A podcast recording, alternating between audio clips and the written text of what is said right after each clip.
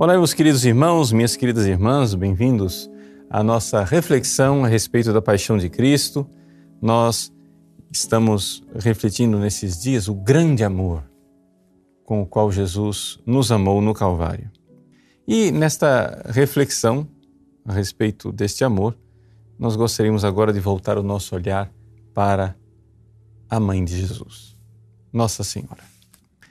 É, Interessante que, ao descrever esse momento solene em que Jesus está dando a sua vida para nos salvar, São João, o evangelista, o discípulo amado, diz que junto à cruz de Jesus estavam de pé sua mãe,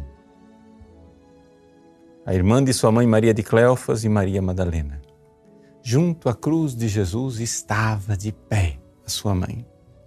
A liturgia irá tomar esta palavra de João para compor o hino Stabat Mater. A mãe estava de pé. Não, ela não estava eh, jogada ao chão, não estava eh, contorcida, ela estava de pé, como uma coluna, a coluna da fé. Stabat Mater. E Jesus então volta o seu olhar para sua mãe. Versículo 26.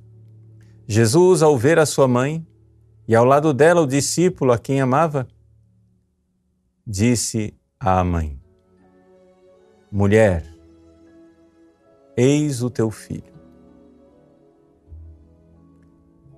Vejam, aqui Jesus está morrendo na cruz. E uma pessoa que morre na cruz, ela tem uma dificuldade enorme de falar.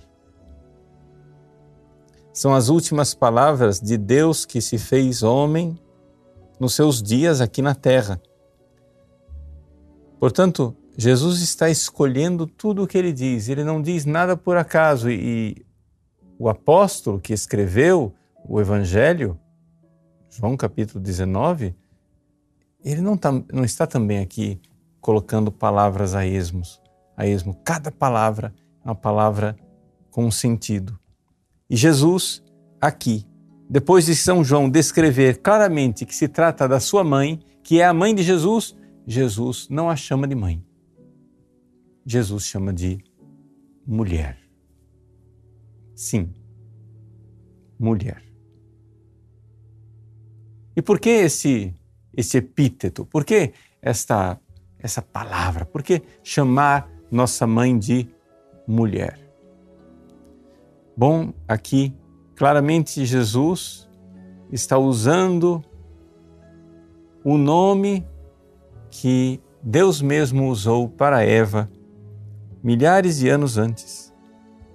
Sim, milhares e milhares de anos, quando a humanidade foi criada, havia uma árvore. E naquela árvore havia um fruto. E a mulher desobedeceu a Deus e pegou o fruto para si. Pois bem, ali, Deus, ao ver aquela desobediência da mulher ao ver o pecado original, Deus olhou para a serpente sedutora que havia seduzido Eva e Adão e então diz para a serpente: Porei inimizade entre ti e a mulher. Milhares de anos depois, a cena se repete, mas completamente diferente. Nós estamos lá, no Gólgota. Nós estamos no Monte da Caveira, em uma árvore, mas uma árvore estranha, a árvore da cruz. E a mulher já não é a mulher desobediente é a obedientíssima Maria.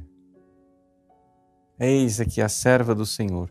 E ao invés de pegar o fruto do seu ventre, Jesus, que está na árvore, ela o entrega. Ela o entrega. Eis aí o sacrifício de Nossa Senhora. Eis aí que se repete às avessas a cena da desobediência de Eva. Sim, não não estranhemos, porque eu não tenho dúvida. Ali no Calvário estava também Satanás. Assim como no jardim primitivo estava a serpente, a mulher e Adão, agora no novo jardim do Calvário está também lá a mulher, a serpente e Adão. A mulher é a nova Eva, a Virgem Maria. Adão é o novo Adão, nosso Senhor Jesus Cristo, e a serpente está lá. Vejam, nós podemos imaginar o grito que saiu do inferno quando Jesus olhou para Maria e disse: Mulher. Satanás, que tem muito boa memória, Satanás tremeu o inferno tremeu naquele momento porque ali estava acontecendo às avessas tudo aquilo que ele havia conseguido com sua sedução e com sua mentira. A nossa mãe original, Eva, ela cedeu às seduções da serpente, desobedeceu e quis o fruto para si. Agora, a nova Eva, a nova mulher, Maria, entrega, obediente, entrega humildemente, entrega com o coração sofrido, entrega aos pés da árvore da cruz o fruto do seu ventre. Ao ouvir aquela palavra, mulher, eis aí o teu filho. Satanás no inferno sabia que ele já tinha ouvido aquela frase. Sim, aquela frase havia sido pronunciada contra ele muitos séculos antes. Porque muitos séculos antes, o Senhor Deus disse à serpente, está lá no capítulo 3 de Gênesis, versículo 15: Porém, inimizades entre ti e a mulher, entre a tua descendência e a descendência dela. A última vez que Deus se dirigiu a Satanás, falando de uma mulher e de um filho, foi para lhe profetizar a derrota, foi para lhe profetizar que a sua cabeça seria esmagada. E ali, Jesus, na cruz, no ato supremo de obediência, novo Adão, oferece a Deus o sacrifício redentor com o qual a cabeça da serpente é esmagada. E Maria, junto com ele, qual nova Eva, também obedece, participando no ato redentor através do qual a serpente é esmagada. Mas aquilo que pouca gente nota é que na maldição que Deus havia dirigido à serpente lá no paraíso, Deus não fala somente de um filho no singular, mas fala de uma descendência entre a tua descendência, serpente, e a descendência da mulher. Eis aí a realidade é, maravilhosa. A descendência da mulher é Jesus.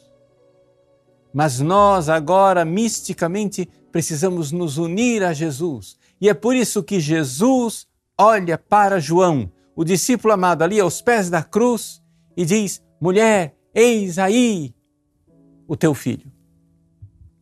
Maria poderia ter perguntado a Jesus, como ela perguntou outrora ao anjo: Mas como isso é possível? Se não conheço o homem, como é possível que este discípulo amado, João, agora seja meu filho? Se do meu seio virginal saíste apenas vós, meu Senhor, meu Filho e Senhor, meu Filho e Salvador. Como é possível que agora ele seja meu filho? Meus queridos, João será filho de Maria, é entregue como filho de Maria e todos nós somos entregues como filhos de Maria, porque ali, sim, ali na cruz está sendo gerado o corpo místico de, de Cristo que é a igreja.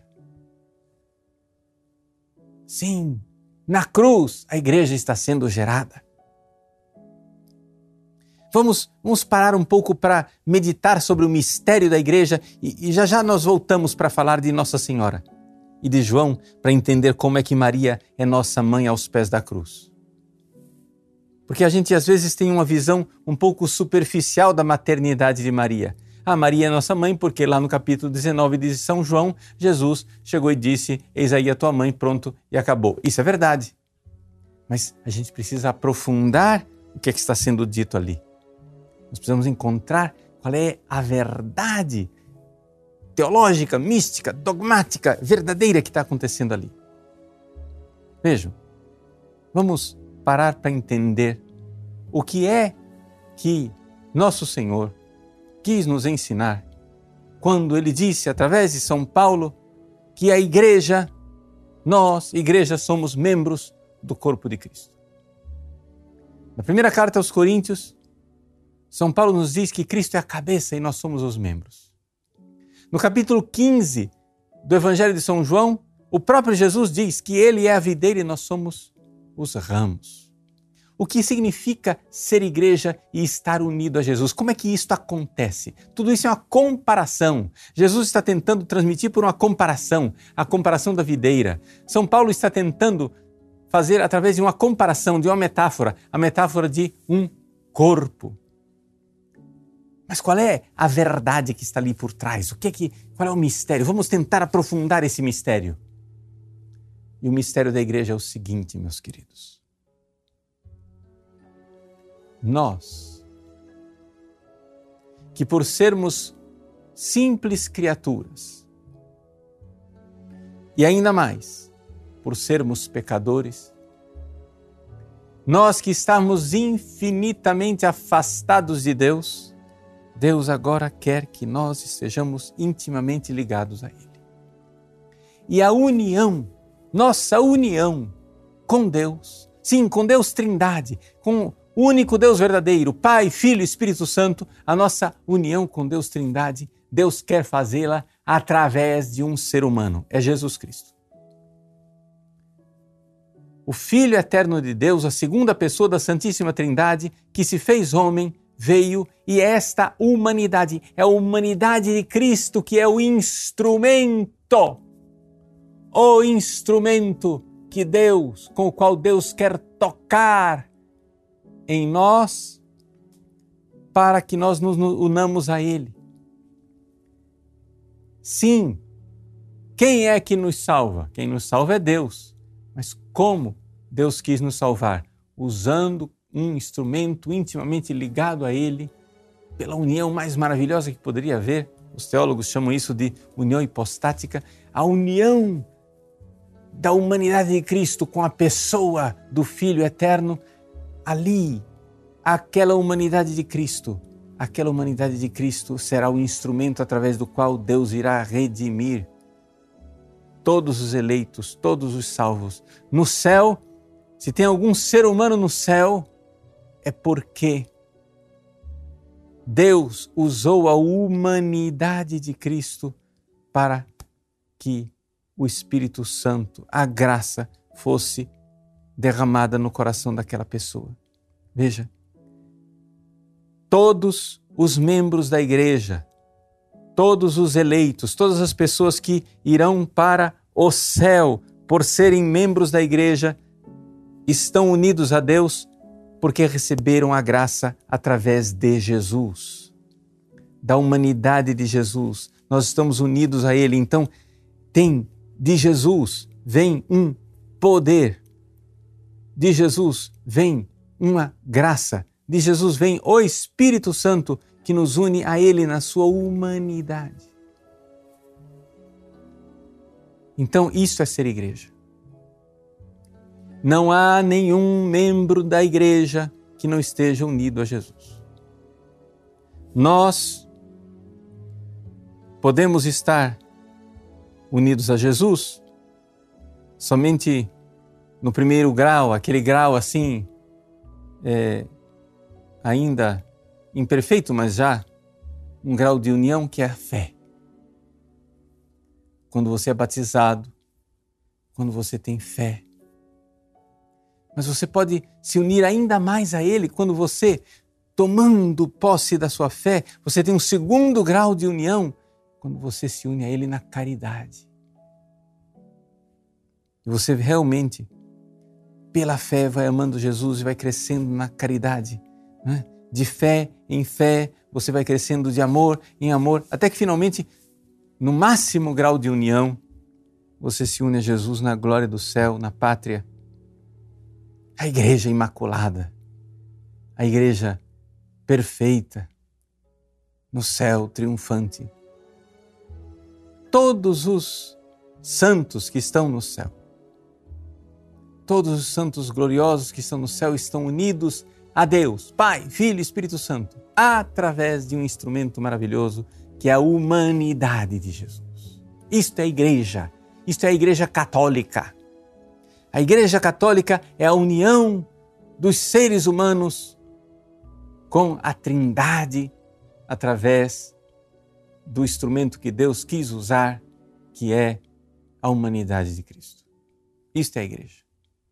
Nós podemos fazer, de, descrever isso que eu acabo de descrever de forma mais ampla, teológica, linda, com comparações.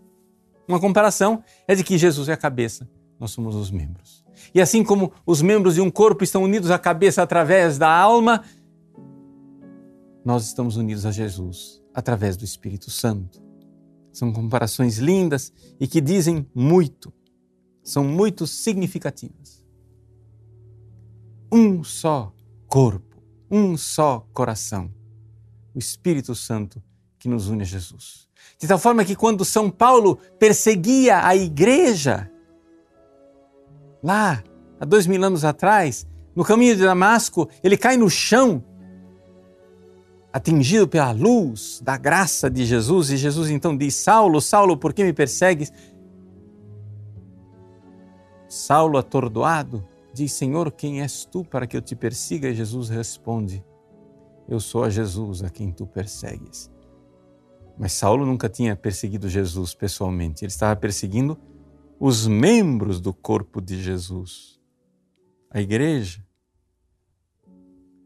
E Jesus mostra que ele e a sua santa igreja são um só corpo. Pois bem, meus queridos, esta nossa união com Jesus é a realidade profunda que acontece na cruz. Na cruz, nós podemos fazer uma outra comparação. Na cruz, Jesus é o esposo que se une com a esposa, a igreja. Assim como Eva nasceu do lado de Adão, lá no segundo capítulo do Gênesis, Deus narra que Deus deu um profundo sono a Adão e da costela, do lado de Adão, fez brotar Eva. Aqui então, a história aquilo que em Adão era só profecia, a história acontece em plenitude do sono de morte de Cristo na cruz. Com a sua com a lança que transpassou o seu lado, brota sangue e água, brota a igreja, brota a esposa do novo Adão, que é a igreja. A água do batismo que nos une a Ele pela fé, o sangue da Eucaristia que nos une a Ele pela caridade. Meus queridos, que maravilha nós sermos esta esposa, o esposo que dá o seu corpo, o seu sangue, para que nós sejamos como o esposo e a esposa que se unem num só corpo, um só corpo, o corpo de Cristo. Esse é o grande mistério da nossa salvação. Agora, diante deste grande mistério de salvação, uma vez que você entendeu o que é ser salvo, ser salvo é ser membro do corpo de Cristo através do sacrifício da cruz, onde nós, pela fé no batismo, pela caridade na Eucaristia, nos unimos a Ele, unimos-nos cada vez mais, até que estaremos unidos perfeitamente no céu com os santos eleitos. Você que está entendendo o que é ser igreja, o que é ser salvo, você entendeu o que é ser membro do corpo de Cristo. Ficou mais claro. Antes era só uma comparação, uma metáfora. Agora você vê que existe algo de real, é, bem concreto, que é o fato de que a humanidade de Cristo é um instrumento que, pelo Espírito Santo, nos une a Deus. Este é o corpo de Cristo. Agora, com, onde é que entra a Virgem Maria nisso tudo? Entra no fato, meus queridos, que se nós continuarmos com a metáfora, com a comparação do corpo de Cristo, como diz São Luís Maria Grião de Montfort, seria uma monstruosidade que uma mulher fosse mãe somente da cabeça e não fosse mãe também dos membros. Maria é mãe do Cristo, mas do Christus totus, do Cristo total, cabeça e membros. E exatamente ela sendo a mãe, ela precisa agora realmente gerar estes filhos. Se nós formos lá no livro do Apocalipse, nós iremos encontrar algo que ilumina esta cena da cruz. Apocalipse capítulo 12, São João diz assim: O mesmo São João que recebeu Maria como sua mãe aos pés da cruz, São João diz assim: Então apareceu no céu um grande sinal, uma mulher vestida de sol. Tendo a cabeça, tendo a lua debaixo de seus pés, e sobre a cabeça uma coroa de doze estrelas. Estava grávida e gritava de dor, atormentada pelo trabalho do parto. Vejam, meus queridos, nós sabemos que o parto de Jesus foi sem dor. Nós sabemos que nosso Senhor Jesus Cristo foi concebido por uma virgem e que o parto dele foi milagroso, porque ela permaneceu virgem intacta. Maria era é virgem antes, durante e depois do parto. Ou seja, durante o parto de Maria, Maria permaneceu, a Virgem Santíssima permaneceu intacta com a sua virgindade íntegra, não tocada. Ora, isso só é possível num parto sem dor, num parto sem sangues. Mas aqui no Apocalipse 12, Maria está atormentada pelo trabalho de parto. E que trabalho de parto é este? É o trabalho de parto de dar à luz Jesus, sim, mas Jesus, cabeça e membros. O trabalho de parto pelo qual ela passou aos pés da cruz. Ali, aos pés da cruz, havia, estava sim, a serpente, o dragão, cor de fogo, a antiga serpente, querendo lhe devorar a criança. Esse filho varão que veio para governar todas as nações com cetro de ferro. Mas esse filho varão, a cabeça que é Cristo, subiu para o céu, mas o restante da sua descendência, juntamente com a mulher, fugiu para o deserto e ainda trava a luta. O dragão enfurecido contra a mulher, diz o Apocalipse, começou a combater o restante dos filhos dela, os que guardam os mandamentos de Deus e mantêm o testemunho de Jesus. Esta é a inimizade entre a mulher e a sua descendência. Então, meus queridos, quando Jesus, na cruz, olha para a Virgem Maria. E diz: Mulher, eis aí o teu filho. O que está acontecendo ali de extraordinário é que com as dores de Jesus na cruz e com as dores do coração santíssimo e imaculado da Virgem Maria, nós estamos sendo gerados membros da igreja, ela também está sofrendo as dores do parto para nos gerar como filhos atormentada pelo trabalho do parto. Ali na cruz, nós somos gerados, ou seja, pela humanidade de Cristo, a divina humanidade de Cristo, nós recebemos aquela união com Deus. Mas esta humanidade de Cristo foi gerada por Maria, gerada na fé, gerada no corpo. E agora, gerada no sacrifício da cruz, da mulher que realiza a profecia que em Abraão era somente uma sombra. Maria, com a sua fé inabalável, entrega o seu filho, como Abraão outrora quis entregar Isaac. Então, meus queridos, o que é que nós podemos tirar de fruto desta meditação eh, e dessas coisas tão importantes a respeito da Virgem Maria na cruz? Bom, primeiro, a grande alegria de sermos católicos e de enxergarmos que Maria é nossa mãe, não de, de uma forma simplesmente assim. É, simbólica, é, quase que figurativa. Maria não é nossa mãe porque Jesus foi lá no cartório e registrou adotivamente a cada um de nós.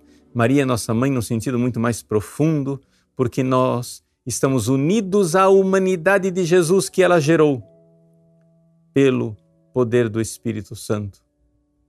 E, portanto, membros membros que somos desta realidade mística que é a igreja, ela também tem um trabalho de nos gerar. Ela vai nos gerando na fé. Mas para que isto aconteça é necessário que nós recebamos Maria. É por isso que o relato do Evangelho não termina simplesmente em Jesus dizer para a mulher, Maria, eis aí o teu filho. Ele continua. E depois disse ao discípulo, ao discípulo que Jesus amava: Eis a tua mãe. E o próprio evangelista São João, que é exatamente quem viveu essas palavras que estão aqui, diz: a partir daquela hora. Sim, a hora. O discípulo acolheu em sua casa. Meus irmãos, vejam.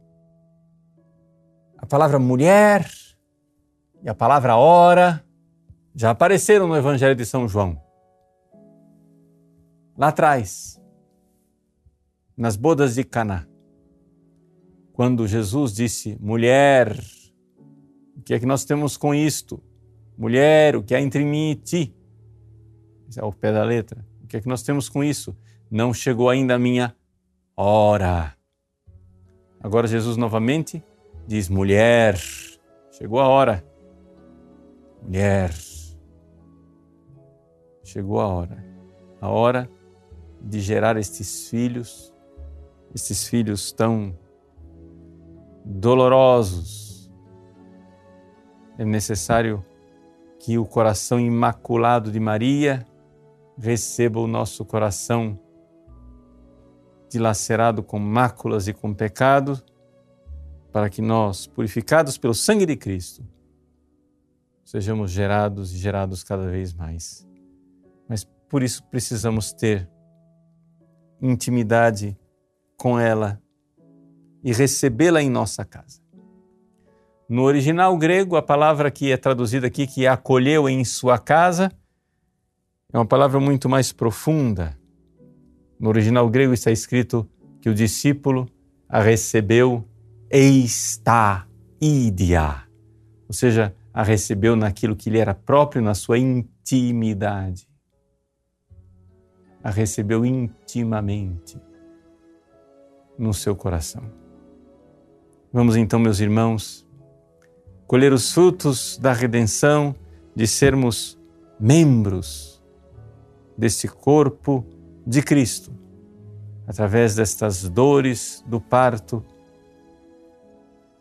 de nossa mãe, através do esposo que morre e derrama o seu sangue para que nasça a esposa do seu lado, a Santa Igreja. Que os anjos e os santos do céu nos ajudem a viver este mistério com toda a graça da intercessão da Virgem Maria. Em nome do Pai, e do Filho, e do Espírito Santo. Amém.